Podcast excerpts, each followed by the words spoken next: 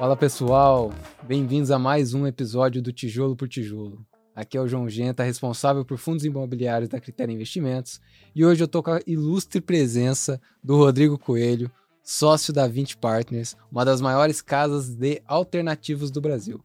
Mas antes de começar esse papo, só vou pedir para vocês se inscreverem, deixarem o like, compartilharem, ativarem o sininho, fazer tudo o que tiver para fazer nesse YouTube e curtir bastante esse papo que eu tenho certeza que vai ser muito legal.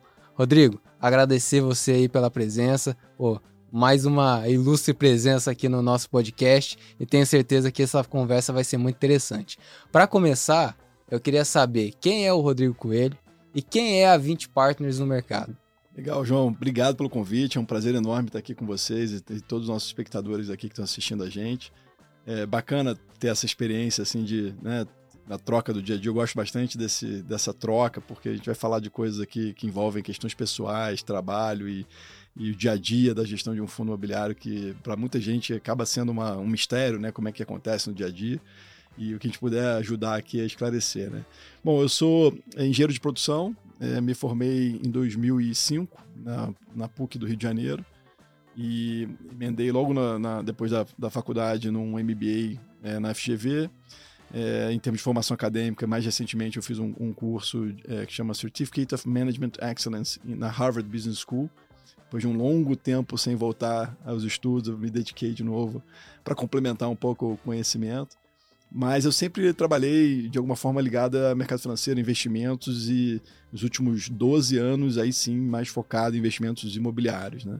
Então eu comecei minha carreira no Banco BBM, estagiário ainda em 2002, né, um banco de investimentos do Rio, que atualmente foi vendido para os chineses, né? então o Banco Bocom BBM.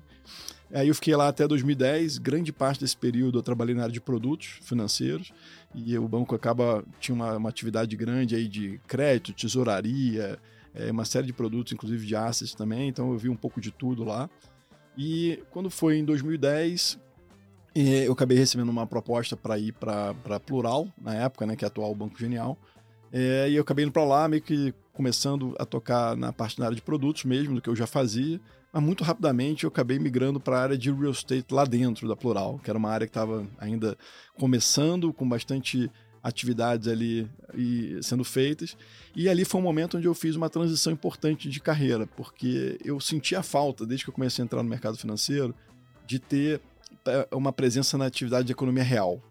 Eu, via números o dia inteiro e naquela coisa, você não, um momento você ficava sentia meio vazio, falava assim, caramba, tudo que eu estou construindo aqui, o que, que significa isso, né? E ali foi onde eu realmente me apaixonei é, pela área imobiliária. Fiquei até 2012 lá, e aí quando recebi o convite para ir para a 20, a 20 estava montando, o Leandro Busquet, que é o head da, da, da área imobiliária da 20, né, sócio é, lá da 20 também, do comitê executivo. Ele tinha saído da BR Malls, ele tinha sido o CFO desde 2006 até 2012 da oh. BR Malls. E ele me convidou é, para entrar na 20 muito com um viés de tocar fundo de aquisição né? porque a gente lá na 20 começou com uma estratégia também de desenvolvimento de ativos imobiliários. Já tinha uma equipe, quando o Leandro entrou, já tinha outras três pessoas dentro da, dentro da área. E ele me enxergava como um chapéu que eu podia, até pelo meu conhecimento de estruturação financeira e etc., ser um cara para tocar aquisições. E eu era considerado naquela época que eu brinco com todo mundo o patinho feio da área, porque uh, o foco naquele momento era desenvolvimento. A gente estava olhando para captar um fundo grande, desenvolvimento e tudo mais. E, e aí a gente acabou fazendo uma história longa curta, né, o fundo de, de aquisição que virou os fundos imobiliários que a gente tem hoje na 20, acabaram virando o principal área de atuação da área imobiliária da 20, né? Porque no final, assim, a 20 é uma plataforma bem maior, né? A gente é uma casa de gestão de investimentos alternativos, fundada em 2009. Então, foi ex-sócios que eram do Banco Pactual, tinham passado por um processo de, é, de liquidez, de venda das ações do banco é, para o BS Pactual, e depois o o, o grupo que estava no BTG, né, que acabou recomprando do UBS o Pactual e virou BTG Pactual. Nesse momento, o grupo que fundou a 20, liderados pelo Gilberto Sayão, pelo Alessandro Horta e vários outros sócios, decidiram formar uma gestora de investimentos alternativos totalmente independente. Né? E começamos com private equity, crédito, também já tínhamos o hedge funds, uma área de Equities. Depois, em 2012, foi quando foi criada a imobiliária, justamente com a entrada do Leandro Busquet, depois é, absorveu já um time que estava ali embrionariamente trabalhando dentro da área, e eu depois vim juntar, e outras pessoas vieram depois de mim. É, e a gente cresceu depois a 20 em várias frentes, em várias estratégias. Então, eu diria que a gente é uma plataforma completa hoje de gestão de alternativos. Temos aproximadamente 65 bilhões de reais sob gestão, somando todas essas, essas áreas. É, acho que a gente tem uma, uma visão né, que é, a gente tem um elemento de interesse grande com os investidores, porque como a 20 foi criada, na verdade, muito como um fruto de uma alocação de capital de sócios dentro desses investimentos alternativos, a gente sempre teve um percentual do capital dos sócios investidos nos nossos produtos maior do que a média de mercado. Então a gente tem até uma frase que a gente usa muito lá, né? Que clientes são sócios, sócios são clientes. Uhum. Então a gente trata todos os nossos clientes como sócios, nossos sócios como clientes lá dentro. É, a gente vem crescendo né, bastante desde então. E em 2021 a gente fez um movimento importante lá para a 20, que foi a listagem da 20 é, na Nasdaq. Né? A 20 é, aproveitou um movimento que teve é, de, de demanda né, de investidores internacionais por produtos alternativos, por gestoras com perfil como a 20. A gente fez o IPO da 20 o que para nós foi super importante, porque de certa forma a gente referendou um modelo de negócio que a gente tinha lá na 20, que se diferencia em grande parte da maioria dos nossos, vamos dizer, concorrentes diretos, porque a gente sempre teve essa coisa de multi-área, de multi-segmento, de buscar todas as frentes de atuação dentro dos investimentos alternativos é, e totalmente independentes desde sempre. E aí, quando a gente fez o IPO, a gente acabou referendando esse modelo de negócio junto aos principais investidores globais, mas para nós também foi uma fonte de capital para que a gente pudesse fomentar o nosso crescimento, né? Porque a gente estava crescendo numa velocidade grande, para a gente conseguir acompanhar o capital dos sócios, né? Conseguirem acompanhar os investimentos sendo feitos e fomentar a área de negócio, a gente precisava desse capital e eu acho que o momento foi super oportuno. A gente vem crescendo e também buscando um crescimento inorgânico, como a gente fez, por exemplo, complementando a nossa plataforma, comprando uma gestora de special situations, né? Que são investimentos é, que você está normalmente investindo no contraciclo. Então, complementou bem o nosso. Que é o ideal para o momento de agora, né? Exatamente. Eles surfaram, inclusive, uma belíssima onda agora nesse período dos últimos anos. Captaram fundos e estão fazendo bons investimentos, com boas taxas de retorno, né? com taxas de juros muito altas.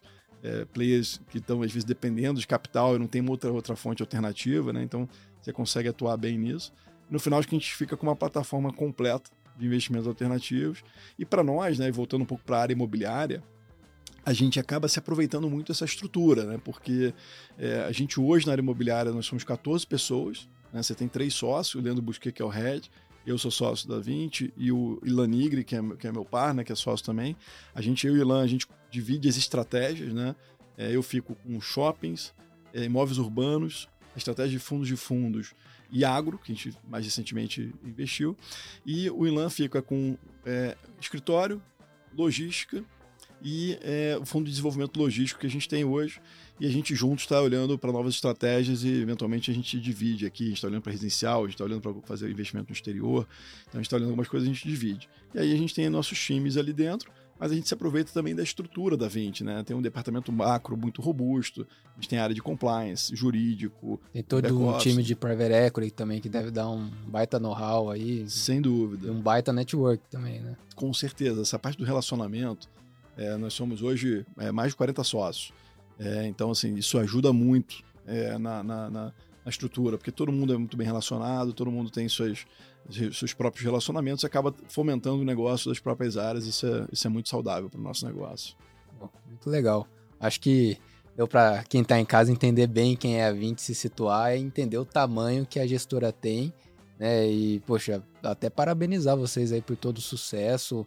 Esse marco de realmente abrir capital lá fora é realmente uma coisa impressionante. Pouquíssimas assets no Brasil né, tem essa tem esse, esse carimbo né, de, de ter aberto um capital, de ter esse funding é, estrangeiro que pô, com certeza está fazendo toda a diferença na estruturação da, da gestora. Bom, você acabou já matando a segunda pergunta, falando um pouco ali das estratégias que você e o Ilan tocam tá? Mas a, a minha, a minha próxima pergunta para você, né, um ponto que eu acho que é interessante a gente falar é, bom, você entrou na 20 em 2012, né, já fazem 11 anos.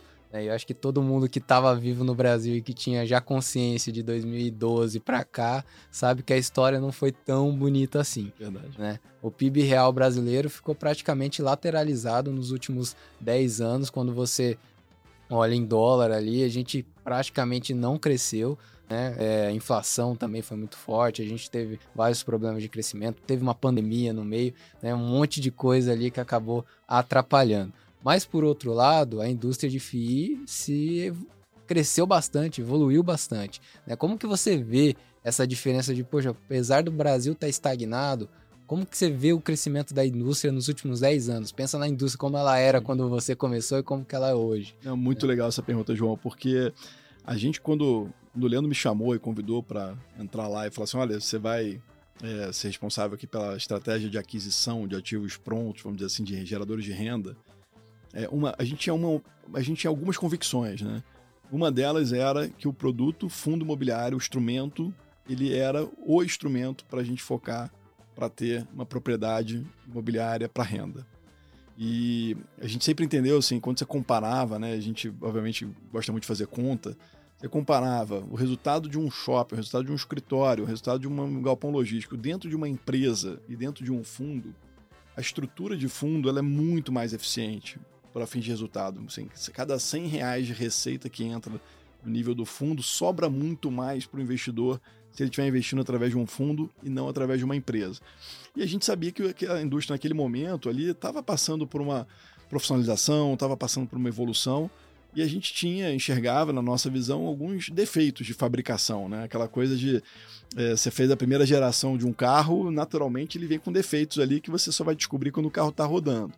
E um dos defeitos que a gente via é que você tinha muito fundo passivo, muito fundo que não tinha um gestor, ele era só tocado por um administrador, às vezes um consultor, que não tinha os alinhamentos corretos. Monoativos também. Muito monoativo. Muita, na verdade, era saideira de investidores é, que investiam no desenvolvimento desses ativos, jogavam isso dentro de um fundo, é, no final das contas, com estruturas desalinhadas até em relação a rendas garantidas estavam acima dos seus valores de mercado, que depois no final acabaram dando muito problema lá na frente.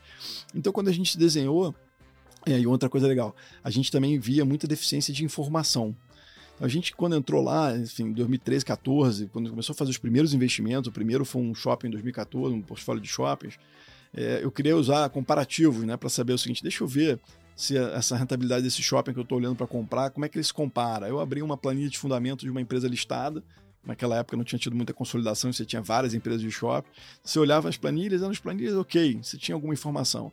Você olhava em fundo imobiliário, que já tinha fundo de shopping, não tinha informação dos ativos, você não conseguia extrair ali nenhum dado interessante. Você fala assim, pô, se eu, como um gestor profissional, eu não consigo entender né, aquele fundo, extrair informação para eu julgar se aquele fundo está caro ou está barato, é porque a gente tem um problema nessa indústria, né, que a gente precisa resolver de certa forma.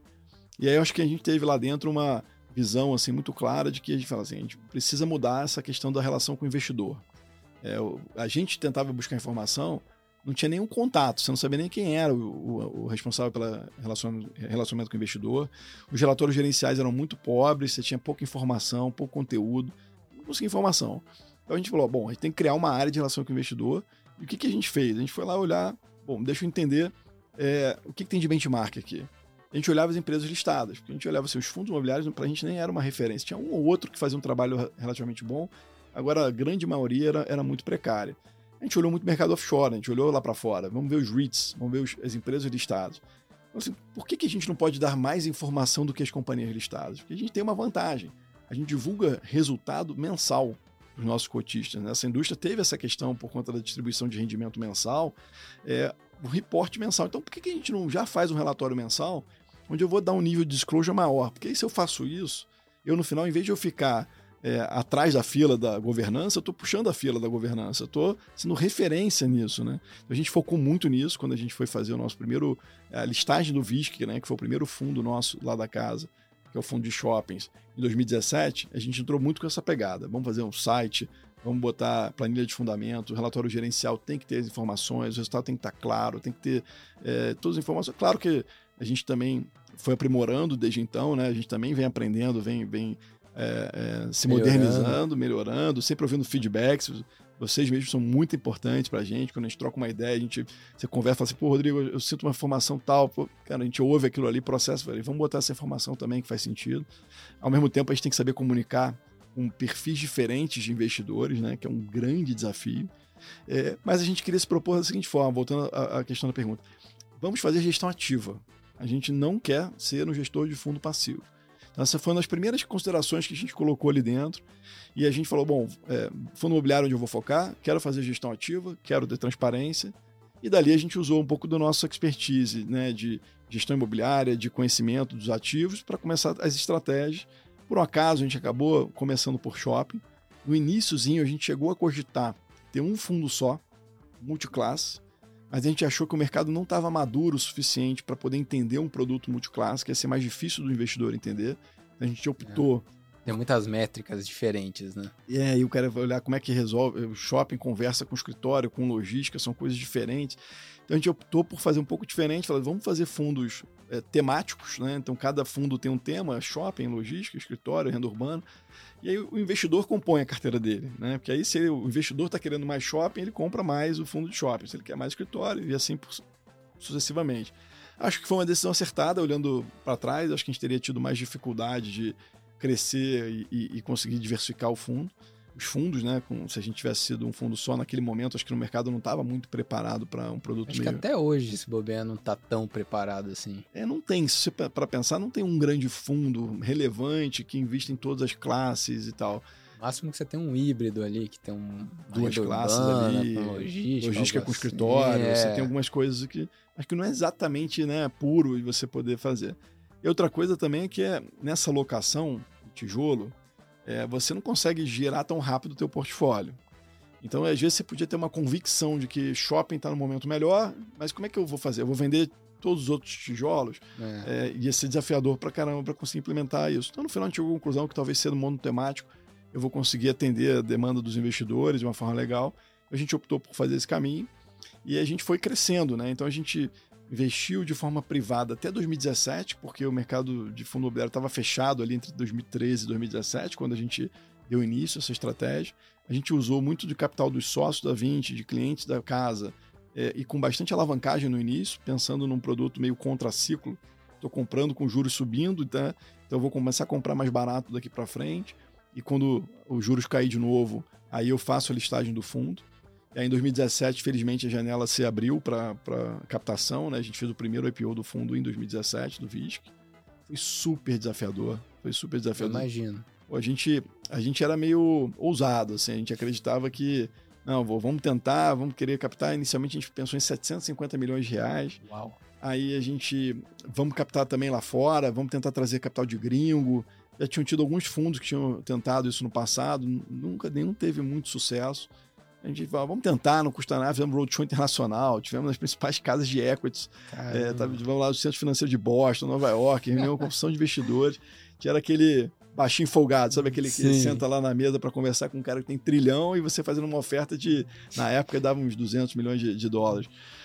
É, e no final a gente teve, assim, 10 milhões de dólares de demanda vindo lá de investidor internacional. Mas foi legal, Mas a experiência foi legal. Bacana. Os 750 a gente reduziu para 500 o valor base da oferta e só captamos 230 milhões, sendo que o mínimo era 200. Nossa. A gente botado uma, uma barra alta, faltando é, três dias para acabar a oferta. A gente tinha feito uma, um sindicato com XP, BTG, é, Itaú. E faltando três dias para acabar o book, é, o, o, book estava mais ou menos com 180 milhões, assim.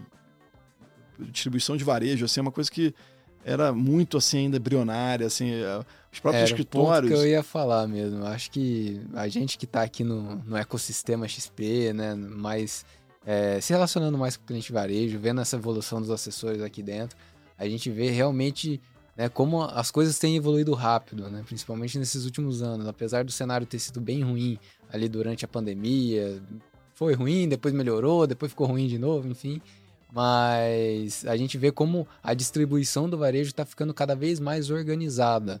Né? Eu fico pensando profissional, né? mais profissional, é. Acho que os profissionais estão evoluindo, estão ficando com mais tempo de experiência, né? As ofertas também têm evoluído bastante, a regulamentação, né? Agora esse ano com a, as novas regulamentações de fundos, de ofertas, enfim, acho que tem auxiliado bastante, né? Agilizado muito o processo, melhorado algumas coisas. A gente teve uma série de mudanças aí nos últimos dois, três anos que eu acho que ajudaram bastante. Para você realmente deve ter sido um baita desafio lá em 2017 fazer isso. Sem Até dúvida. ia perguntar como é que tinha sido esse processo de captação em 2012, 13, porque, pô, eu acho que a XP nem existia nesse formato de assessoria ainda, né? Eu acho que ela já existia, mas não é. como assessoria.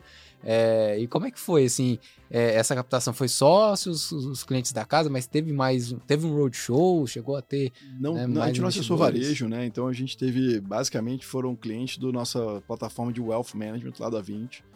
É, basicamente, é, a gente tinha um, um, Nosso pitch era uma apresentação, a gente conversava com investidores que já eram clientes da casa, e a gente identificou alguns clientes que a gente achava que tinham potencial, seja porque gostavam da área imobiliária ou gostavam de shopping, naquele momento a gente estava começando com shopping. É, e a gente conversou com eles e falou assim: olha, a gente entende que no contraciclo é o melhor momento para você ganhar dinheiro investindo nesse segmento. É, e se a gente fizer uma alavancagem é, numa estrutura eficiente de alavancagem, esse ganho de capital ele é potencializado. Então, o que, que a gente desenhou? A gente naquela época tinha funding de poupança é, ah, para é, era o que eu ia financiamento. Perguntar. Então a gente tinha naquela época os juros devia estar assim, foi, chegou a bater 14,25, aquele pô, juros mais altos, sei lá, dos últimos 10 anos. E a gente conseguia financiamento até R mais 9,2, 9,4. Era coisa mais ou menos nesse patamar. É, então tinha uma desarbitragem clara. Se você alavancasse pô, barato, abaixo do CDI, você conseguia é, fazer essas aquisições e, e rentabilizar bastante elas. Então a gente foi por esse caminho com pouco capital. A gente começou o VISC com 29 milhões de reais. Depois a gente fez uma segunda oferta do VISC de 40 milhões de reais antes de, de abrir o IPO. É, sempre nessa base, nesse perfil de investidores que investe, em, tinha um risco associado mais alto, porque quando você está com uma alavancagem muito grande, era coisa de 75% de alavancagem. É, o investidor sabe que se o negócio cair de valor relevantemente, o ativo, você pode perder seu capital todo. Né? Então, eram investidores com esse perfil, investidores profissionais que sabiam, entendiam esse risco e surfaram bem essa onda, tiveram uma boa rentabilidade quando a gente foi fazer o IPO do fundo. E aí, para fechar a história do IPO lá, né, a gente, faltando assim, três dias, a XP é, se virou e conseguiu mais 40 milhões de reais, o book estava com 180, chegou a 220, no último minuto né, vieram mais 10 milhões de ordens, fechou 230, Nossa. o que nossa intenção inicial era 750, fechar com 230, pô, parecia ser uma uma, um resultado ruim, mas todos nós tínhamos muita convicção de que estava num momento de reabertura de janela. E acho que, felizmente, a gente conseguiu fechar essa captação. E por que, que a gente botou um mínimo tão alto? Né? As pessoas perguntam, pô, mas se foram meio ousados, né? Por que, que você não botava um mínimo de 10 milhões de reais e tal? É porque, como a gente tinha uma alavancagem grande, a hum, conta do fundo, a gente queria desalavancar o fundo em pelo menos 200 milhões de reais. Então, assim, o mínimo para o fundo ficar numa estrutura de varejo saudável, com uma alavancagem boa e tal, era você reduzir os 200 milhões de reais de dívida. Então, esse era o mínimo. Então, para fazer sentido esse produto. Então, a gente captou 230, a gente conseguiu uns 200 milhões desalavancar o fundo. Com 30 milhões, a gente fez uma aquisição dentro daquele ano. A cota do fundo andou super bem, chegou a bater 120 quase no, no início, ele saiu a cota 100. E aí, quando foi fevereiro, março, a gente fez um follow-on com 500 mil, quase 500 milhões de. Era 400 de valor base, captou 480, que foi o lote Nossa. adicional todo, e ainda é, com rateio. É, então, assim, em muito pouco tempo, foi novembro para março. E foi antes de começar ainda aquele ralizão de 2019, né? Foi bem antes ali, a gente tá é. falando do início de 18. 18. Não foi o momento ali de. Os juros já estavam numa descendência, né? Tava caindo mas é, não era naquele momento ali que foi o pico histórico, não. Foi... É, naquele momento ali, eu falar para você, tem muita, muita carteira que a gente pega aqui na Critéria de gente que comprou naqueles preços de lá e até hoje o cara não conseguiu, né? Por isso que eu acho que é, é importante saber fazer conta, né? Mas o essencial mesmo é o cara ter uma assessoria, porque sozinho é bem complicado. E aí, só trazendo, acho que para o investidor aqui ter um pouco de parâmetro, eu puxei aqui no site desses comparadores de ativos, né, a performance do VISC, do VISC sobre o CDI e o IPCA, né? Então o VISC desde o início, é, no final de 2017 ali, está contando a partir do comecinho de novembro, dia 1 de novembro, ele já rendeu 83% considerando total return, né? A cota a mercado, a volatilidade é mais os dividendos. É, o CDI no período ficou em 51 e o IPCA em 37. Então vocês fizeram mais que o dobro do IPCA, mais de 200% do IPCA e algo em torno de 160, 170% do CDI. É. Né? Eu acho que é, é, isso que é um trabalho pô, consistente e é uma janela relativamente curta. A gente está falando de praticamente 5 anos, 5 anos e meio, onde vocês têm conseguido entregar uma performance poxa, muito bacana é, no produto, né? E, e eu acho que a pergunta que fica é, né? Eu acho que tem muito assessor, ou assessor não, muito cliente que fica com essa pergunta. Por que, que eu vou comprar um fundo de tijolo que me paga 8% ao ano, não vou comprar um fundo de crédito que me paga 15%? Né? Onde é que tá essa mágica, Rodrigo? Explica pro pessoal. Cara, João, achei essa pergunta super legal, assim, porque eu tento falar sobre isso sempre que eu posso, sempre que me dou esse espaço porque as pessoas comparam que são duas coisas que são bem diferentes, né? Você está falando aqui de comer laranja ou banana, né? Porque só para o investidor entender, né? Assim, quando você olha um fundo de CRI, na verdade o que você está fazendo ali, né? Você tem o principal que você pegou para investir inicialmente, vamos imaginar um fundo de CRI no início, né? Pegou o principal, você tem uma rentabilidade sobre esse principal, que pode ser CDI, pode ser indexado à inflação, etc mas ali todo mês, ou pelo menos a maioria dos fundos assim dessa, fazem dessa forma, eles contabilizam todos os juros que a gente chama aqui do nominal, né? Que se fosse, uh, uh, uh, fosse prefixado seria os juros todo, mas se for inflação mais é a componente inflação mais o uhum. cupom, né? Todo o retorno que ele teve ali ele distribuiu. Ele distribui. Então no final, se você olhar tudo mais constante, a cota de um fundo de papel deveria ficar cravada no valor 100 na largada. 100, você gerou aquele resultado, se você distribui 100%, você volta para a cota 100. É, não é 100% verdade isso, porque se você tiver papéis, por exemplo, indexados à inflação, você tem a marcação a mercado daqueles papéis, você tem volatilidade, você não distribui 100% do resultado, você acumula um pedaço. Então, mas só por exemplo teórico, deveria ficar próximo de 100, ou seja, seu patrimônio ele fica congelado nominalmente. Então aquele seu, seu 100 hoje vai ser 100 daqui a 10 anos. Daqui a 10 anos, se tudo mais constante. Se o mercado mudar, você pode ir para 90, você pode ir para 110 ou para o número que for. Mas tudo mais constante, ele ficaria 100. É, no fundo de tijolo, não. Porque, na verdade, você pega o tijolo, você investe no tijolo, o que você recebe, ele é o cupom, como a gente gosta de falar, que é o aluguel. Por quê? Se você compra um imóvel, você pega 100 milhões de, de, de reais e compra um imóvel, que te pague, por exemplo, um cap rate, como a gente chama de 10%. O que é o cap rate? É o yield que vai te gerar. É o yield do primeiro ano que você vai ter. E te pague 10%. O ativo imobiliário, ele tem correção por inflação. Né? O aluguel tem correção por inflação. Então, assim, tudo ou mais constante, é de novo, fazer o mesmo é. exemplo, tudo ou mais constante. O teu ativo, no primeiro ano, se você tinha 100, você vai gerar 10 de resultado. Então, se você estiver avaliando o teu, o teu ativo pagando um cap rate de 10, ele vale os próprios 100 que você pagou. No ano seguinte, o 10 vai ser corrigido por inflação. Vamos supor que o 10 seja corrigido por 5% ao ano, né? Uma inflação de 5% ao ano para a conta ficar mais fácil. É, a gente vai ter no, no outro ano, a gente vai ter 10,50. Aí o 10,50, se você aplica o mesmo cap rate, você já vai estar tá valendo 105. Então, por que, que isso significa? Que a sua inflação ela está acumulando no teu patrimônio. Então, na verdade, você está comparando um fundo de CRI, o patrimônio deveria ficar sempre 100, e um fundo de papel que deveria crescer sempre a inflação Não, é. ou a correção implícita dos aluguéis que estão ali dentro, que é a valorização. Não dá para falar que isso é sempre assim, porque o meu exemplo aqui eu fiz tudo o mais constante. Mas é claro que se a taxa de desconto mudar de um lado para o outro, mas no relativo, quando você vai comparar, você deveria pensar o seguinte: ó, o fundo de papel é o teu retorno total e o teu tijolo ele é só o retorno real, ou seja, o retorno acima da inflação, porque o teu patrimônio é o, é o teu cupom. vai estar corrigido. E como bom brasileiro gosta de imóvel, né? E, e uma das razões é porque a história do Brasil, você é bem mais novo que eu, mas eu mesmo na minha infância peguei hiperinflação. É, quem não, não, sabe o que, que, é isso é você chegar de manhã no supermercado, se você for de tarde, o preço era outro. No dia seguinte era outro e assim sucessivamente. E o ativo imobiliário, tijolo, ele te protege de inflação quando você olha um horizonte longo de tempo. Inclusive, teve um relatório recente interessante da KKR, que é um dos maiores private equities do mundo, é, que eles estavam colocando fizeram uma análise bem interessante de, bom, o mundo agora está passando por uma inflação alta. Onde é que você deveria estar investido? E uma das conclusões que ele chega é em real estate.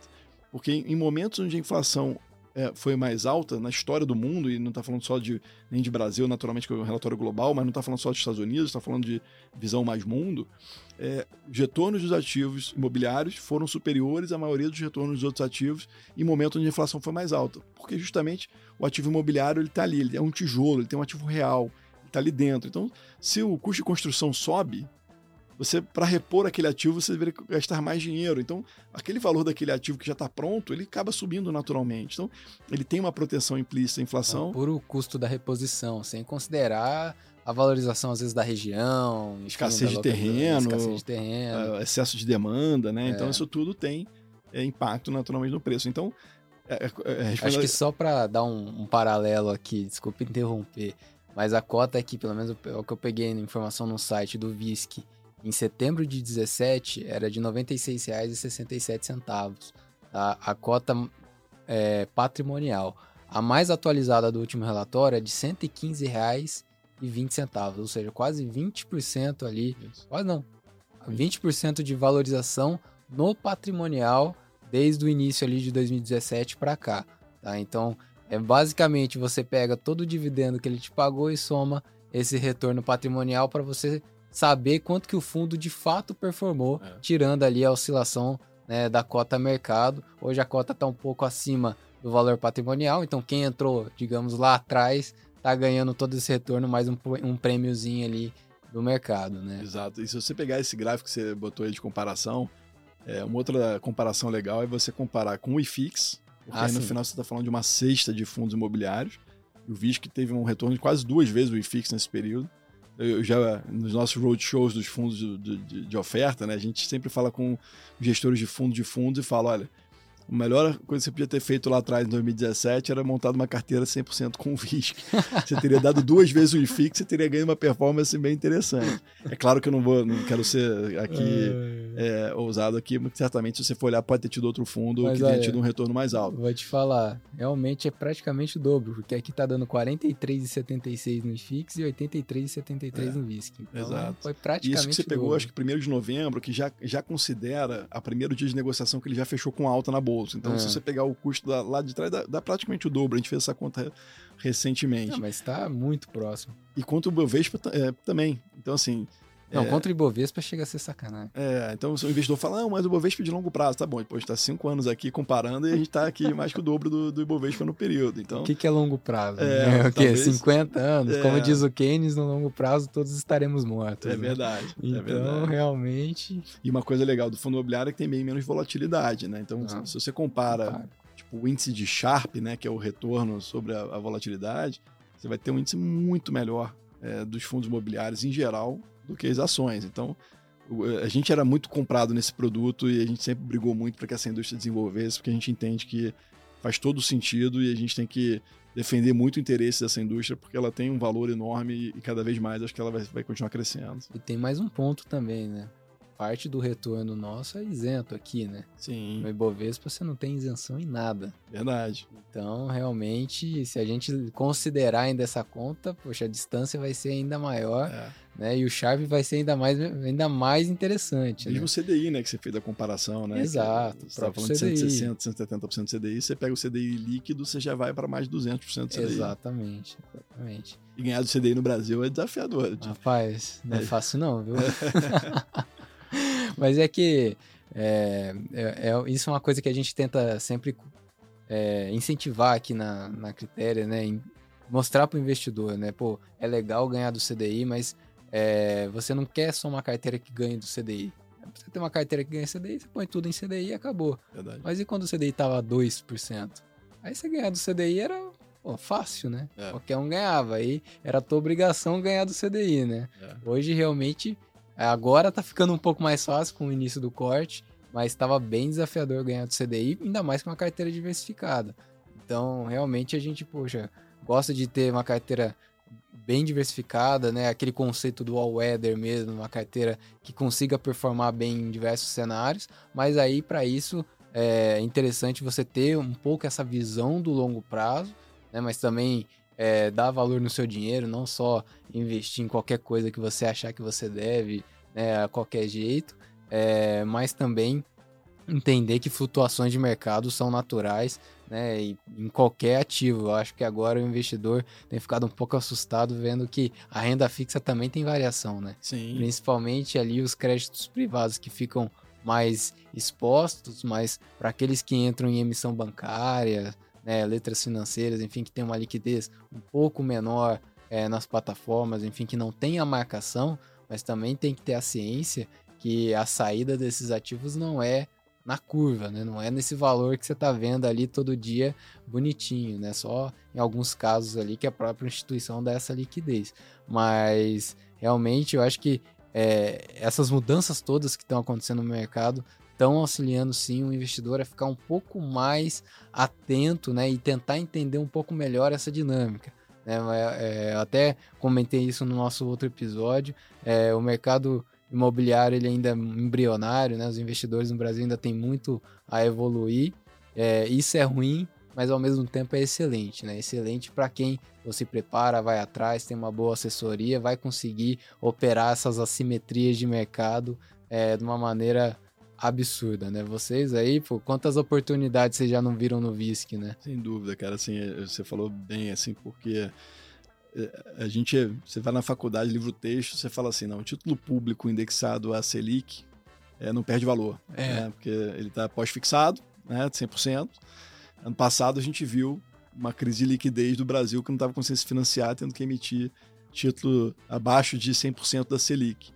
É, e aí os títulos todos perderam valor. Então você tinha as carteiras de fundos que você aplica em que a sua mãe provavelmente aplica, daqueles fundos de bancão que cobra taxa de administração alta para aplicar em título público indexado da Selic, ficando negativo no mês. E assim, teve muita gente. Como é que pode isso, né? Me explica por que, que isso acontece.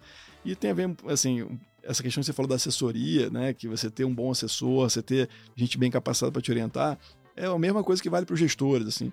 Quanto mais sênior for o gestor, por mais ciclos imobiliários ele tenha passado, por mais tempo de vivência você vai aprendendo, porque assim, cada vez o mercado ele é cíclico, mas você sempre tem coisas novas, né? Você tem uma pandemia. Quem que podia imaginar é, que a gente ia viver uma pandemia Nenhum na nossa geração? gestor vivo tinha passado por uma pandemia. Ninguém. Né? Então, é. realmente foi um teste de ferro aí para todo, todo, mundo. mundo. Ah, os bancos é, risco no, em 2008 dos bancos quebrarem, né? o sistema bancário quebrar. Todo mundo pensava assim, não, proteção é bancário. O sistema bancário é sem proteção para qualquer coisa. Né? Se dá um problema de crédito, eu vou lá e compro, pego o melhor banco e boto meu dinheiro lá, o título do tesouro. É, as pessoas viram naquele momento que podia não ser. Né? Teve gente que perdeu dinheiro investindo em banco. Pô, quem imaginaria dois, três, quatro anos atrás que o Credit Suisse fecharia? É. É, assim, não falando da asset aqui no Brasil, sim, que os fundos estão super bem, mas falando do banco lá fora, né, da operação lá fora, que é uma das maiores do planeta, é um vendido, banco né? hiper consolidado que o governo lá da Suíça teria que praticamente enfiar goela abaixo no UBS para para comprar salvar e salvar a operação, né? Aquilo é uma é. coisa absurda. É. E aí, quanto mais experiente você for, né? Mais capacidade você tem de entender esses movimentos, de você tentar, de certa forma, se antecipar. Tem movimentos que você não consegue. Exemplo, né? Assim, não é meu, aqui não, não é. O paralelo não se aplica a fundo imobiliário diretamente aqui, mas, por exemplo, Americanas. É um evento que, né, a pessoa chama de Black Swan, né? Que ninguém estava uhum. esperando. É um negócio que vem do nada, uma empresa com rating AAA, do dia para noite acontece uma fraude contábil. Né? Isso, é, por mais precavido que o gestor fosse, é, é, é difícil pegar. É Mas o bom gestor, por aprender com outros problemas, por exemplo, teria diversificação. Né? Então, você não, você não vê um bom gestor com um percentual muito elevado num determinado papel. Né? Se você tiver um fundo, e aí vale para o fundo de CRI, fazendo paralelo aqui para o nosso mercado, se você tiver um fundo de CRI muito concentrado, abre o olho, tem que tomar cuidado. Tem que Não só risco. muito concentrado, né? Acho que tem que entender o tipo de risco em segmentos, em localizações, em tipos Sem de dúvida. ativos. Eu acho que esse ano a gente teve surpresas desagradáveis suficientes no segmento de crédito dentro e fora né, do imobiliário que deixou muita gente aí, como dizem, de cabelo em pé, né? É, ou de calça riada, né? Exatamente. Eu acho que, bom, felizmente não foi o caso aqui. A gente já tinha limpado a nossa base há muito tempo. Os clientes aí ficaram super satisfeitos. Eu acho que deu muito valor ao nosso trabalho.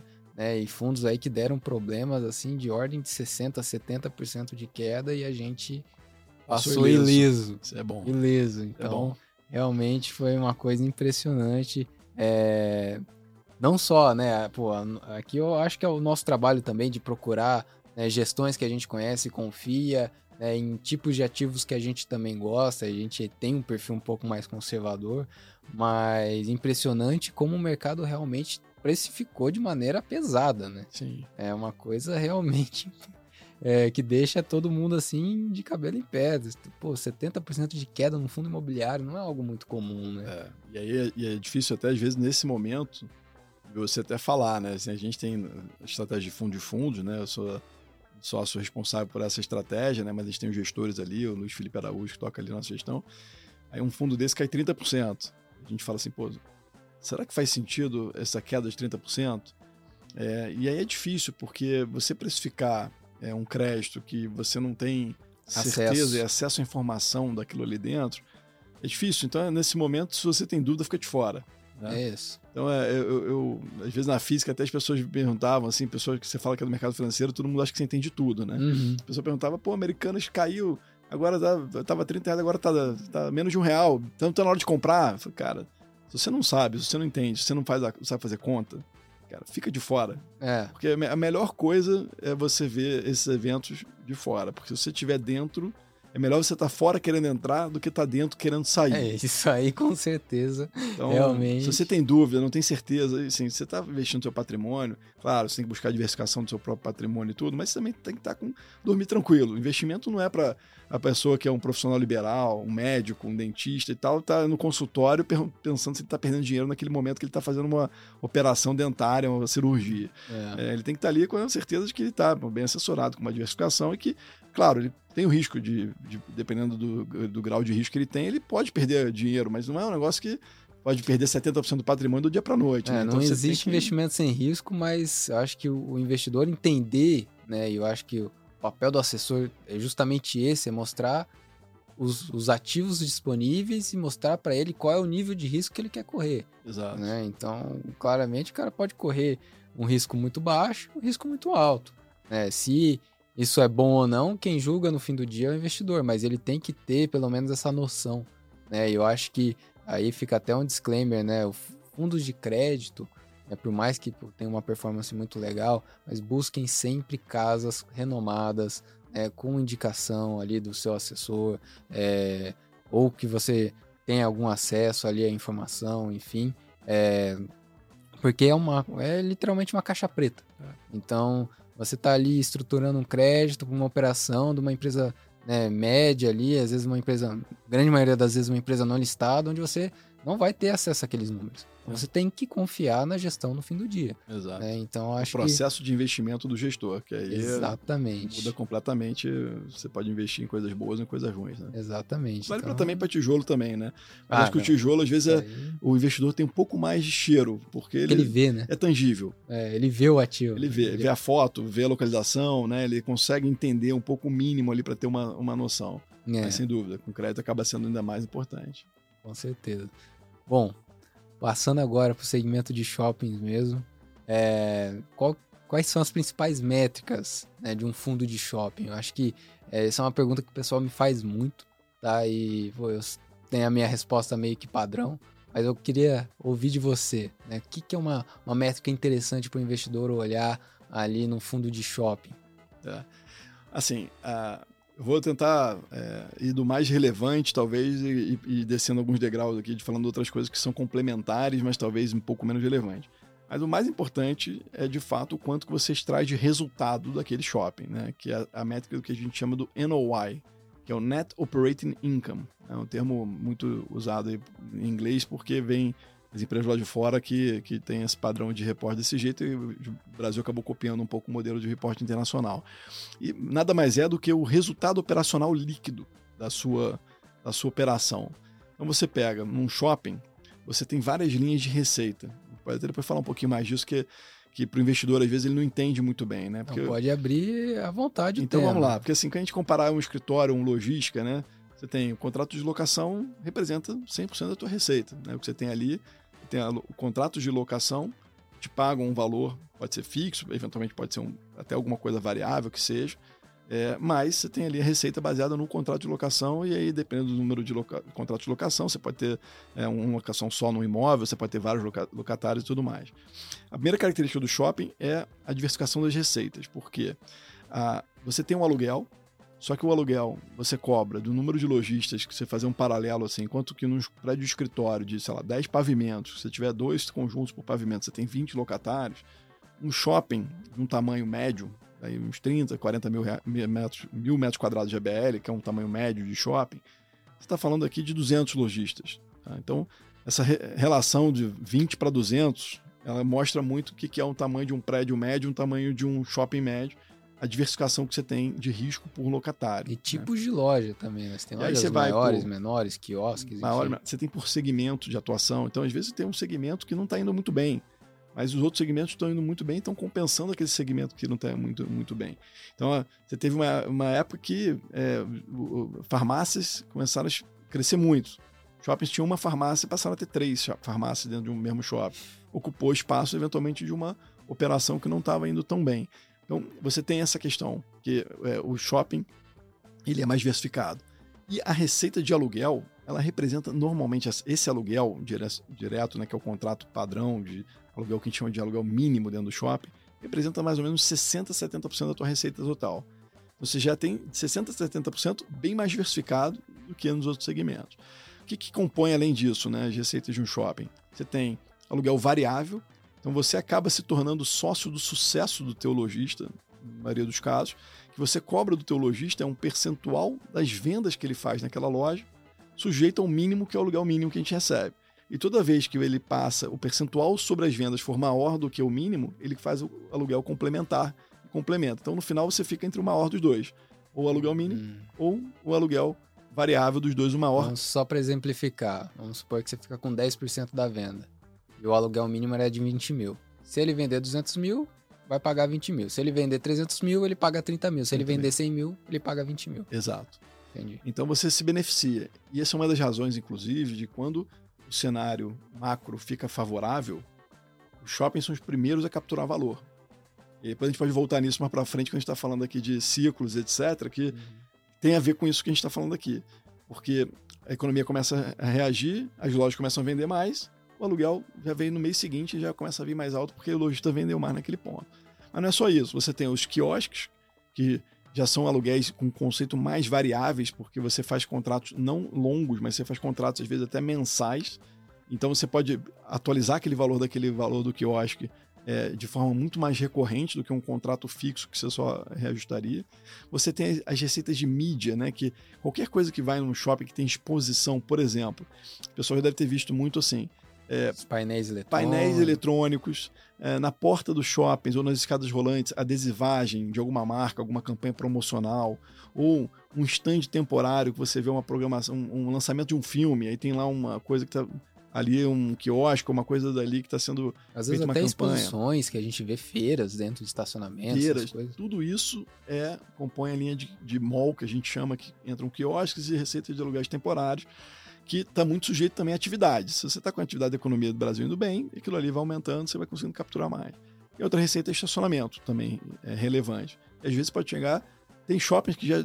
Aí é um caso muito específico, shoppings que tem uma localidade onde tem uma relação é, de demanda de vagas muito grande na região, que acaba que as pessoas usam o estacionamento do shopping para outras coisas. Pô, isso aí. Eu já cheguei a olhar shopping que tinha 50% do resultado é, vindo do estacionamento assim, é um business quase de estacionamento, se você é. parar para pensar o business desse negócio. A gente acabou não investindo nesse ativo, é, mas tem ativos que, na, na média, assim, o estacionamento é entre 15... É um estacionamento que, por acaso, tinha umas lojas lá. É tipo isso.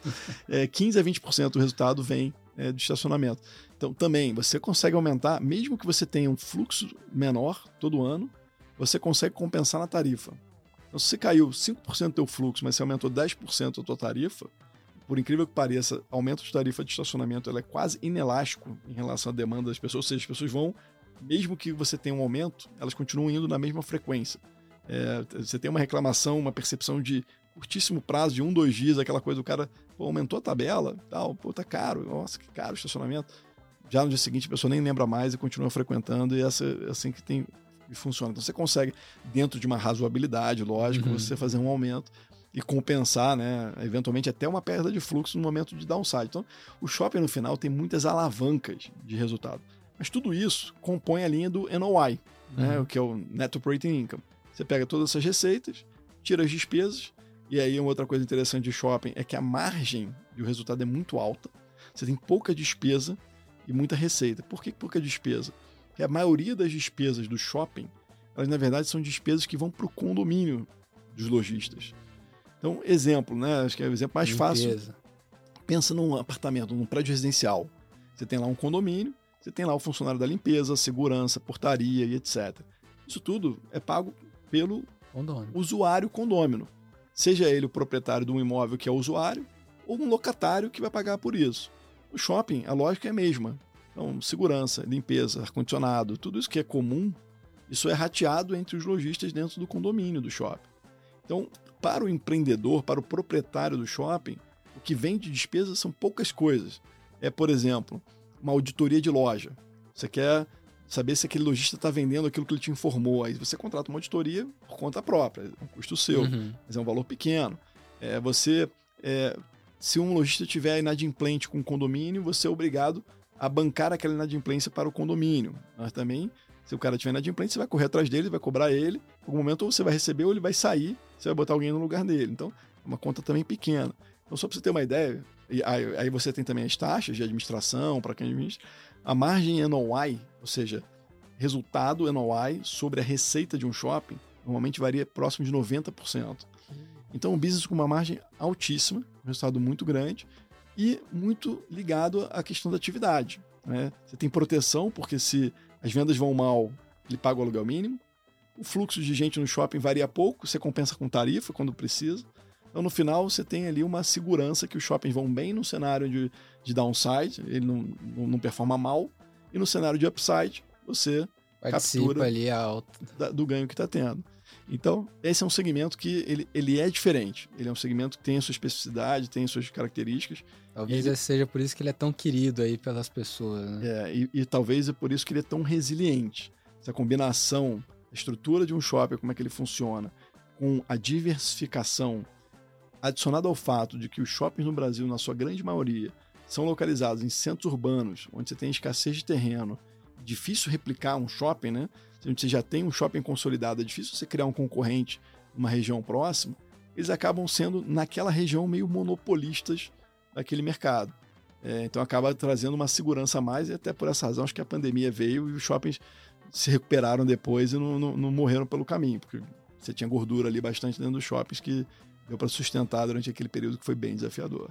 E pra falar bem a verdade, eu acho que, assim, óbvio que foi um período trágico, né? e Difícil pra muita gente, mas pros shoppings, é, apesar de não ter sido fácil, pelo menos eles conseguiram se recuperar, né? A gente viu as lojas ali de rua, comércio, né? De rua, muitas lojas morreram, né? E o shopping continua ali, né? Sem dúvida. Então, o Bobear até se fortaleceu depois de todo esse processo, né? É. Ficou ali mais sendo cada vez mais monopolista ali da, daquela região, né? Tem uma migração que a gente chama do flight to quality, né? Que isso vale, por exemplo, nos prédios de escritório, né? Que quando você tem os prédios de AAA começam a ficar mais baratos, o cara que estava num double A ou num A, ou num prédio A, né? De qualidade A, Uhum. vai e migra pro Triple AAA A. porque tá barato para ele alugar, então eu tenho esse flight to quality.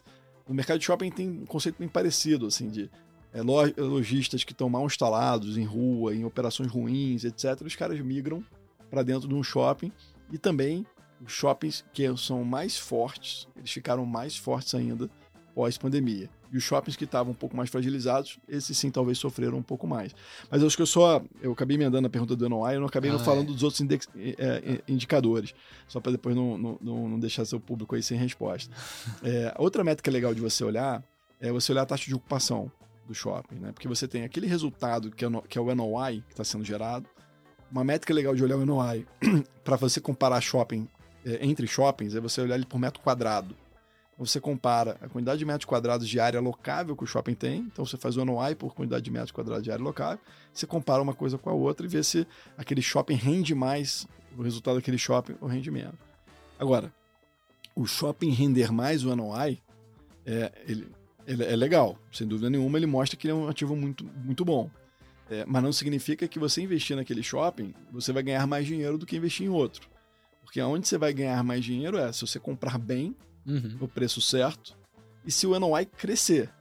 Porque se você comprar num preço alto, ou seja, num cap rate baixo, né? Um, imagina que você vai comprar um shopping você paga um yield de 5% ao ano. Ou seja, você tem um, um, um, shopping que gera 50 milhões de reais de NOI, você paga é, 500 milhões... É, tem que fazer a conta aqui, 2, milhões, 2 bilhões e 500. Aí você vai ter, ter lá uma, uma, um, resultado bem pequeno. É, se você... Esse resultado, é, para o cara que vai ter só 5% do, do, do resultado, se ele não vai ficar parado naquele número, o shopping daquele, do, do, investidor, o resultado do investidor vai ser aquele 5%, talvez corrigido por inflação, se aquele shopping crescer a inflação. Uhum. É, se ele ficar zero, parado nominalmente, ele vai ter só os 5%. Agora, você pode comprar um shopping que tem um anuário por metro quadrado mais baixo, para você pagar um, um, yield mais alto, ou seja, você comprar para ter um retorno mais alto, tipo 10%. Né? Então, você vai lá e compra é, aquele, aquele, aquele ativo, eu até tinha feito a conta errada, 50 milhões é, para 1 bilhão, é, é 1 bilhão. É, se fosse é, para 5%, é, e se for 50 milhões para 10%, você pagaria 500 milhões é, no ativo. Você pagou 500 milhões, você tem 10% por ano. Só que se aquele ativo gerar 50 num ano, depois 55 no outro, 60 no outro, está crescendo ele, ele pode até ter menos NOI por metro quadrado no início, mas ele está crescendo mais, você vai ter mais rentabilidade sobre ele. Então as pessoas às vezes misturam um pouco do que é a qualidade do ativo e o que é uma qualidade de uma transação é, de uma compra de um ativo. É, então você tem que saber separar um pouco isso. Mas olhando ainda a qualidade de ativo, você tem vendas, vendas que é uma coisa importante de olhar, vendas por metro quadrado, para comparar também, saber se aquela, aquela, as lojas daquele shopping elas vendem bem ou não vendem mal, porque ela acaba sendo um indicador antecedente. Se as lojas vendem mal, elas não vão conseguir pagar um aluguel alto no futuro. Então, se ela, as vendas estiverem crescendo, bom sinal, porque no final ele vai conseguir crescer o seu aluguel ao longo do tempo. Se as vendas estiverem decrescendo, é um mau sinal. Provavelmente aquele aluguel que está hoje, aquele lojista não vai conseguir pagar, esse aluguel vai cair. Outra coisa é a taxa de ocupação. É uma taxa de ocupação saudável, ali próximo de 95%, uma taxa saudável de ocupação de um shopping. A taxa começar a ficar muito abaixo de 90%, começar a abrir o olho para entender o que está acontecendo com esse shopping. Será que está tendo saída, muita saída de lojistas? Esse shopping está passando por alguma dificuldade? Está tendo algum reposicionamento? O que causou essa saída? Às vezes acontece uma saída temporária de um lojista muito relevante, um supermercado que ocupa área muito grande, e pode ser até bom. Você tira aquele cara grande, coloca menores, paga um aluguel por metro quadrado mais alto e se rentabiliza. Mas você tem que estar atento para entender o que, que são os movimentos.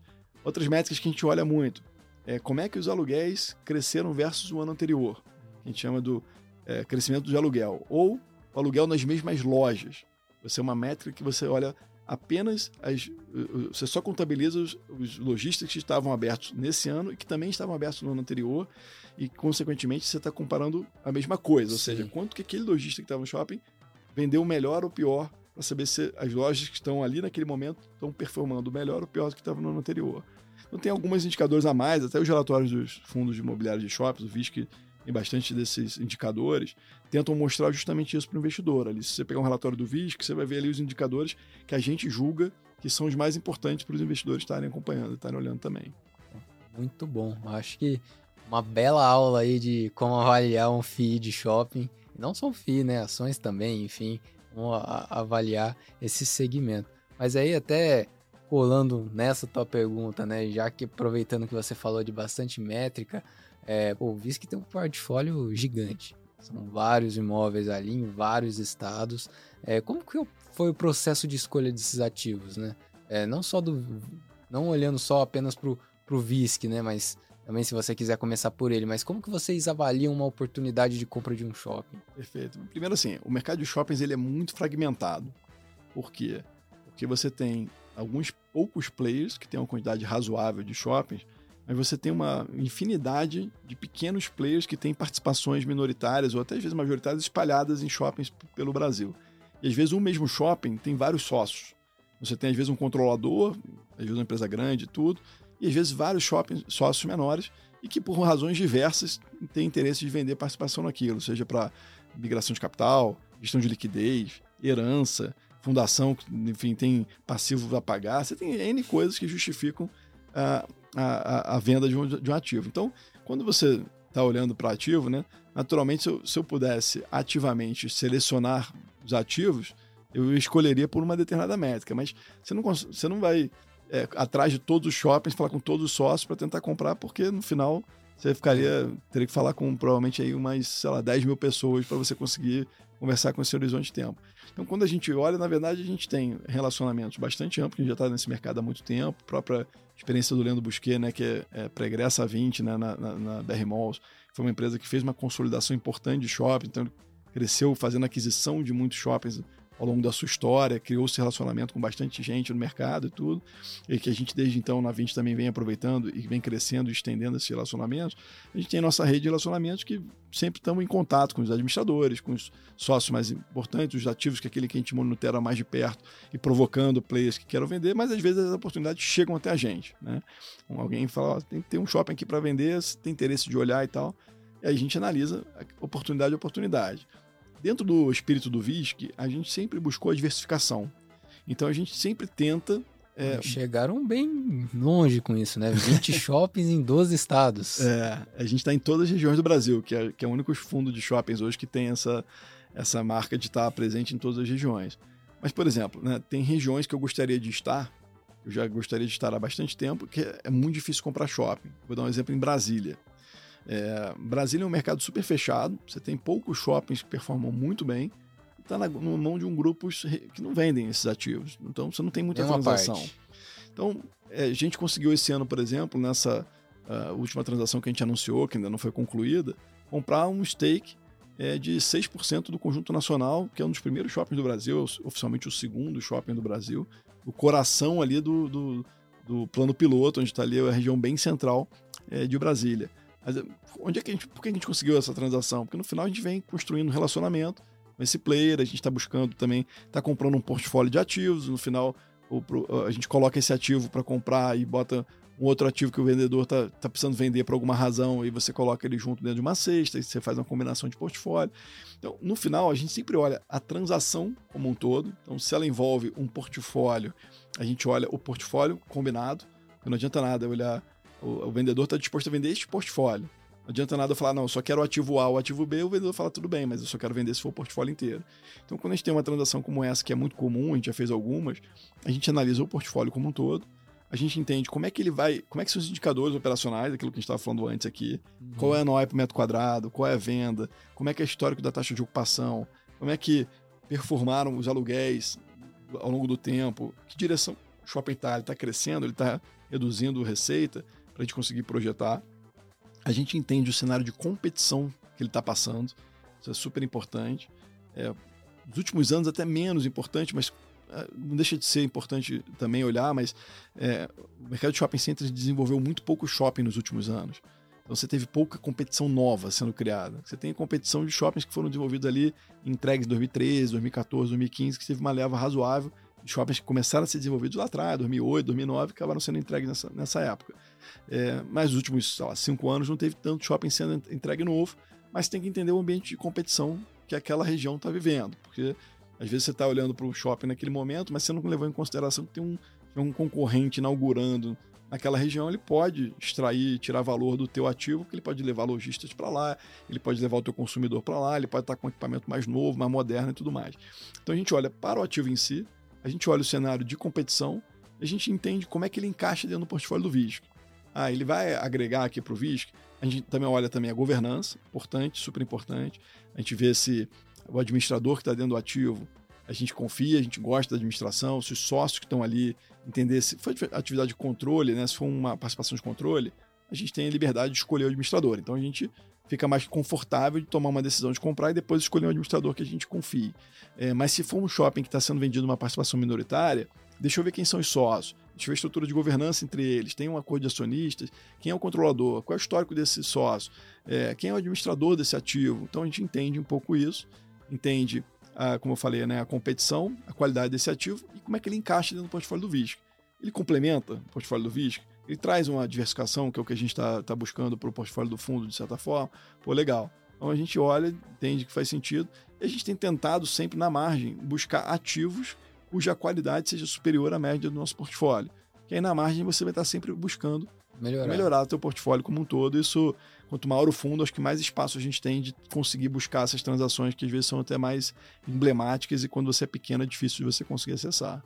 E aí a ideia é sempre ir aumentando a quantidade de, de shoppings, né, melhorando sempre a qualidade ou reciclando o portfólio, né? Quão fácil é reciclar um portfólio de, de shopping no Brasil? É, vou te dizer que hoje em dia, né, tem oportunidade dos dois lados. A gente, esse ano, fez uma, uma venda de participação de três ativos nossos. Nenhuma deles foi venda integral do que a gente tinha. É, assim, é, depende muito de momento. Né? É, o mundo ideal para a gente, e é onde a gente considera que a gente tem um diferencial, é ser um bom alocador de capital. Né? A gente acha que a maior geração de valor dentro do que a gente pode fazer ali é comprar bem os ativos ou vender bem os ativos e saber escolher bem, né? Você comprar no preço certo, um ativo que vai performar bem e tudo mais. É, e, e, tem oportunidade sim de, de, vender ativos. A gente vendeu agora, esse, esse ano, que é um momento difícil, até que tinha pouco capital disponível. Mas a gente conhece muito o mercado, sabia que tinha um player que estava com capital disponível para comprar, ele queria ativos com uma determinada característica. A gente negociou uma, uma transação com eles que fazia sentido para eles, fazia sentido para a gente. De certa forma, a gente está reciclando capital, a gente está realizando um ganho, a gente está distribuindo esse ganho para o investidor, né, que eu acho que é uma coisa super legal também, porque é, no final é, se gerou mais de 5 reais por cota no fundo, ou seja, mais de 5% do resultado do, do, do, patrimônio do fundo foi gerado de ganho por conta disso, que vai ser distribuído ao longo do tempo para o investidor. Então, um pouco também do nosso papel de gestão ativa está buscando essas oportunidades. É, e acho que a nossa experiência de transações já fez com que a gente já vendesse cinco participações em shoppings até hoje no nosso portfólio.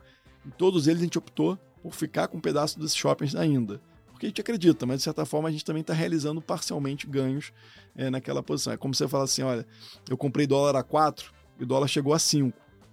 Aí você fala assim: bom, a 5 eu quero realizar, mas não quero realizar tudo, porque pode ser que ele vá a 5,50. Então, ah, eu guardo, porque daqui a pouco ele pode chegar a 5,50. Se chegar a 5,50, de repente eu vendo mais um pouquinho. Se chegar a 6, eu vendo mais outro pouquinho.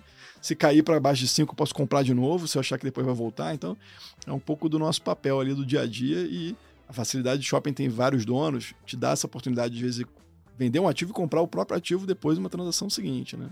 Isso é realmente um ponto bem interessante. Bom, Rodrigo, só para também não tomar demais o seu tempo, mas duas perguntas aí que eu acho que daria para juntar. É, primeira, como que foi a gestão de um fundo de shopping durante a pandemia? É, e agora que isso passou e o mercado, poxa, se recuperou tão rapidamente, né? Qual é a perspectiva para o segmento nos próximos meses aí para o ano que vem? Legal, assim. É, vou tentar, assim, a pandemia é, já tem três anos, né? Assim, sem dúvida nenhuma foi o momento mais desafiador da gestão da, da indústria de shopping, não só para quem era gestor de fundo imobiliário, mas para os administradores, para lojista, para todo mundo. É, foi muito desafiador no sentido de que ninguém sabia o que era o dia de amanhã. É um cenário, né, o mercado financeiro está muito acostumado a fazer cenário de estresse, né?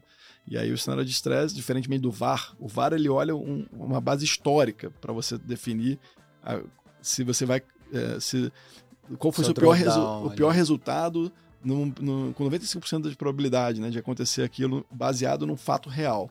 O estresse não, um cenário que você cria e desenha e fala assim, olha, se o dólar for a 10 reais se a bolsa for a 50 mil pontos, o que, vai acontecer com a tua carteira, né? Assim que você de, define e você entende o que, que acontece. cenário de shopping, eu duvido, se você falasse, conversasse com qualquer um, se pudesse voltar no passado, em 2018, falar assim, olha, eu vou conversar com todos os administradores de shopping do mundo inteiro, assim, tra traça um cenário de estresse. Eu duvido que alguém ia traçar um cenário de estresse que foi a pandemia. Porque a gente estava num momento em que é, shoppings estavam enfrentando uma competição de e-commerce, então tinha um vento contra, vamos dizer assim, vindo, estava chegando, ninguém sabia o tamanho, como é que isso ia impactar. Os shoppings ficaram fechados por completo, por um período longo. É, assim, shoppings na história, você podia contar no dedo quantos dias os shoppings no mundo tinham ficado fechados. E eram eventos assim, como é, 11 de setembro nos Estados Unidos, uhum. que fecharam alguns dias. É, é coisa nessa ordem de grandeza. Assim, são eventos completamente é, putz, é, avassaladores. avassaladores. É, e a pandemia foi um evento avassalador de tempo de média duração, né? não foi de curta duração. É, então você teve um cenário de fechar shopping, abrir shopping, é, cenário que o regulador, né, que você do dia para noite é obrigado a fechar os ativos. Prudent Shopping, que é um shopping nosso do portfólio, que São Paulo tomou uma decisão que tinha aquela questão de zona vermelha, verde, uhum. etc. Abriu uma semana, ficava duas semanas fechado, aí depois abria mais duas semanas, fechava de novo. E como é que você faz com o seu lojista? Né? Como é que você faz isso tudo? Tentar resumir muito rapidamente o que foi legal da pandemia. Primeiro foi um, foi um MBA, foi um aprendizado de gestão de risco, de problema, de estresse. Um MBA etc. forçado. Total. Assim, quem entrou na indústria antes da pandemia, enfrentou a indústria, o cara ficou mais maduro do que provavelmente caras que tinham 5, 10 anos de experiência de shopping antes da pandemia. É, mas a indústria se uniu, de uma certa forma, que era uma coisa. A indústria ela nunca foi tão unida. Você tinha aquela coisa, ah, esse cara é concorrente meu, então não vou e tal. É, os donos de shoppings, de certa forma, usaram muito a associação de shoppings para é, ser um interlocutor, para poder discutir com o poder público, é, com a associação de lojistas e tal, e tentar entender um modelo operacional que funcione. E os shoppings chegaram assim de conclusão: temos que dar as mãos para o lojista. A gente não pode cobrar aluguel com shopping fechado, a gente tem que reduzir o custo condominial, vamos, vamos trabalhar no custo mais baixo possível. Aquela história que a gente estava falando aqui antes, né? Limpeza, manutenção e etc. Cara, uhum. vamos cortar tudo que puder de custo é, é, que você puder utilizar aí para baixar esse custo do teu lojista, pagar menos esse custo durante o período e Vamos esperar, ver o que acontece na volta, e na volta a gente vai conversar com os lojistas e vai sentar e negociar coisas individualmente com eles. Aqueles que precisem mais ajuda, os shoppings vão ajudar, aqueles que não precisam de ajuda, o shopping não vai ajudar. Então, exemplo, farmácia. Nunca se ganhou tanto dinheiro em farmácia durante a pandemia. É, então, a farmácia não precisaram de ajuda nenhuma dos shoppings. Supermercado. Nunca performaram tão bem, as pessoas passaram começou em casa, né? Então, os shoppings que tinham supermercado dentro do shopping, os supermercados venderam muito bem e continuaram operando normalmente. O eletrodoméstico teve uma febre gigantesca. Teve febre pós-pandemia, né, assim, do, pós do início da pandemia, teve a questão de, de móveis também, né, que o mercado todo mundo resolveu do dia para noite, falar, preciso reformar minha casa, porque eu descobri que minha casa estava um, horrorosa, né, assim, eu não, vivia em casa, eu vivia na rua, né, mas na hora que eu chego lá e fico 24 horas por dia em casa, aquela mulher olha torto para você e fala assim, pô, essa cozinha não tá legal, vamos ter que reformar isso aqui e tal. Então teve uma, uma corrida por esse tipo de coisa, pós-pandemia, ele pós o início da pandemia, mas os shoppings deram a mão para os lojistas e de certa forma, ajudaram a passar por esse período. Foi difícil, foi duro, a gente falando assim de uma forma mais resumida, né? Assim, mas quem viveu a história no dia a dia, ele sabe como foi difícil essa relação, porque o lojista também estava desesperado. O, lojista, é, o shopping tem um business de margem muito alta, mas o varejo não. O varejo tem um business de margem bem comprimida. Sim. Qualquer coisa que você impacta ali na que caiu a receita ou diminuiu ou, ou aumentou o custo, ele começa a trabalhar no negativo. Então, foi muito desafiador. E felizmente, acho que para todo mundo, para os donos de shoppings, para o varejo, etc., a recuperação também foi muito rápida. E tem muito a ver com o perfil dos shoppings no Brasil. Essa questão de você estar tá localizado nos grandes centros urbanos, de você ter um mix que não é só moda, não é só venda de produto, mercadoria. Tem ali é, alimentação, lazer, entretenimento. entretenimento em geral. Então você tem um mix completo, inclusive de serviços, né? Você Hoje em dia você vai no shopping para resolver um passaporte. Né? Tem Polícia Federal em alguns shoppings que você consegue tirar Esses passaporte. Dias atrás a minha esposa foi no shopping em Maringá fazer um exame. Pois é, exame clínica de, de laboratório. É, não, exame de ultrassom. Não era nem exame de sangue. É, fiquei impressionado. É. Então você tem centros médicos hoje, dependendo dos shoppings que você atua.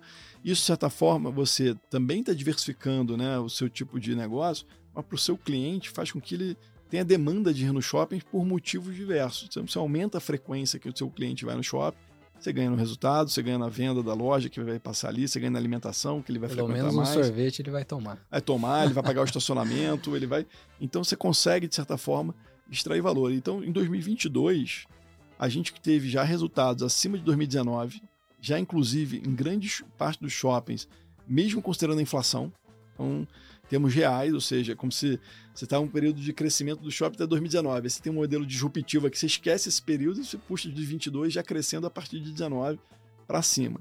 23 está crescendo forte em relação a 22. Então as perspectivas, na nossa visão, elas são muito favoráveis para o segmento de shoppings. E no final do ano passado, né, teve uma mudança de governo importante, equipe econômica, as pessoas ficavam perguntando, né, mas você não tem medo e tal? E eu dizia assim, olha, é, no perfil do governo que entrou, que né, já esteve no Brasil e outras vezes, se tem uma coisa que foi bem no momento em que eles estiveram no governo, foi consumo. É, tem esse, esse, esse viés de você estimular consumo das pessoas, seja por medidas emergenciais, assistenciais, é, seja por medidas também de estímulo direto, né? Redução de preço de automóvel para você isenção vender mais caro, isenção de imposto, esse tipo de coisa. Então, é, me, é, o, é, o PIB reagiu muito mais fortemente para cima do que o mercado estava projetando no início do ano. A gente até lá na 20 estava mais otimista que o mercado, continuamos mais otimista que o mercado para o PIB desse ano, mas se olhava muita gente já prevendo que podia ter, inclusive, é, ter PIB negativo, né? Assim, tinha gente falando de 0, 0,5 e tal. A gente já estava com um cenário já de 3% de crescimento do PIB para esse ano, desde o início do ano. É, então, só por esse crescimento você já cresce consumo. E dentro do PIB, o componente consumo, ele vai, na minha visão, desproporcionalmente crescer do que ele era nos governos anteriores, agora recentes, é, por estímulo, se precisar. Né? Se e tem queda de juros também, né? E aí vai vir queda de juros, que vai estimular isso tudo. Então, que isso já está pré-contratado, os ativos vão valorizar, né? Você tem a questão da reavaliação patrimonial dos ativos, porque os ativos foram reavaliados no ano passado, num cenário muito pior do que a gente está vivendo. Os resultados projetados eram abaixo do que eles aconteceram, as taxas de desconto eram mais altas do que estão sendo utilizadas agora. Já teve um fundo da XPMOls, por exemplo, que reavaliou no meio do ano. o exercício dele era do meio do ano, então ele já fez a reavaliação, que teve um crescimento Bem importante, né? mais de 10% de crescimento nos ativos. A gente acha que essa indústria dos shoppings ela vai ser é, uma indústria que está puxando, de certa forma, essa indústria de fundo imobiliário também, porque a performance operacional dos ativos está muito positiva. Bom, maravilha. Bom, para finalizar o papo, né? É... Como a gestão interfere no resultado de uma estratégia? Olha, eu diria que bastante, assim, a, a gente entende, né, que é, a maior geração de valor, como eu falei antes aqui, é na alocação de capital. Né? Você, uma vez que você tomou a decisão de comprar um ativo, é, você já está dentro dele. Então você pode até ser bom na gestão e melhorar ele, mas as, as melhorias que você consegue fazer normalmente são muito marginais versus o momento de você comprar bem e vender bem ativos. É, então eu diria que no primeiro nível de, de, de, de, relevância que a gestão vai conseguir trabalhar é fazer boas aquisições no momento certo, fazer boas emissões, os preços certos, no momento certo de mercado, vendas inclusive. No segundo nível, eu diria que está a gestão dos ativos, né? Você está ali no dia a dia tentando buscar incrementos de resultados, você ter é, o, buscar renovação dos locatários, tentar extrair mais valor das suas locações, etc. É, e três, eu acho que também é importante na questão da governança. Porque se os investidores tiverem conforto com os ativos do gestor, aquela estratégia, aquele ativo, aqueles fundos vão, vão valer mais. É, porque o, gestor, o investidor está disposto a falar assim: olha, eu, tô, eu prefiro até receber um pouquinho menos de rendimento, mas eu quero ter o conforto de que ninguém vai estar tá fazendo uma bobagem ali dentro do fundo, que o investidor é sério, a informação vai estar tá disponível e etc. Então, normalmente, os fundos que têm uma governança melhor negociam com um prêmio em relação àqueles fundos que têm uma governança pior. Então, se você for um gestor, você pode gerar valor aumentando o nível de governança do fundo. Ah, como?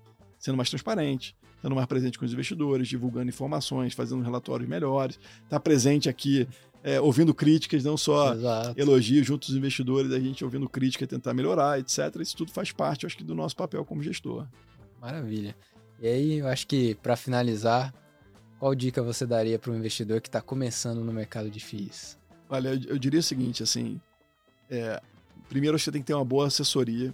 É, a pessoa que está começando, tentar sozinha é, se meter a tentar fazer análise dos ativos, posso dar segurança que você vai ter gente muito mais qualificada para fazer isso por você, é, que você tendo bons aconselhamentos, uma carteira diversificada, especialmente nos grandes fundos de bons gestores, aí esse bons gestores é super importante. Óbvio que o assessor vai, inclusive, te ajudar a escolher quem são esses bons gestores, porque o investidor que está começando é difícil de selecionar. Mas diversificar segmento, diversificar por gestora, é, por número de fundos, e tentar pegar os fundos maiores, onde você tenha mais liquidez, é, de certa forma, eu diria que é uma dica que para filtrar pelo menos o início do investidor poder, poder olhar. Mas como esse negócio está mudando todo dia, né? Inclusive os preços ativos, etc., e, e, você escolher bem os ativos também tem a ver com o preço de entrada dos ativos, é super importante você estar tá bem assessorado. E tenho certeza que o João e toda a equipe da Critéria aqui pode dar essa assessoria para todo mundo que precisar. A gente tenta fazer aqui o melhor trabalho possível. Né? Eu acho que você falou um ponto essencial, a assessoria realmente acho que faz toda a diferença.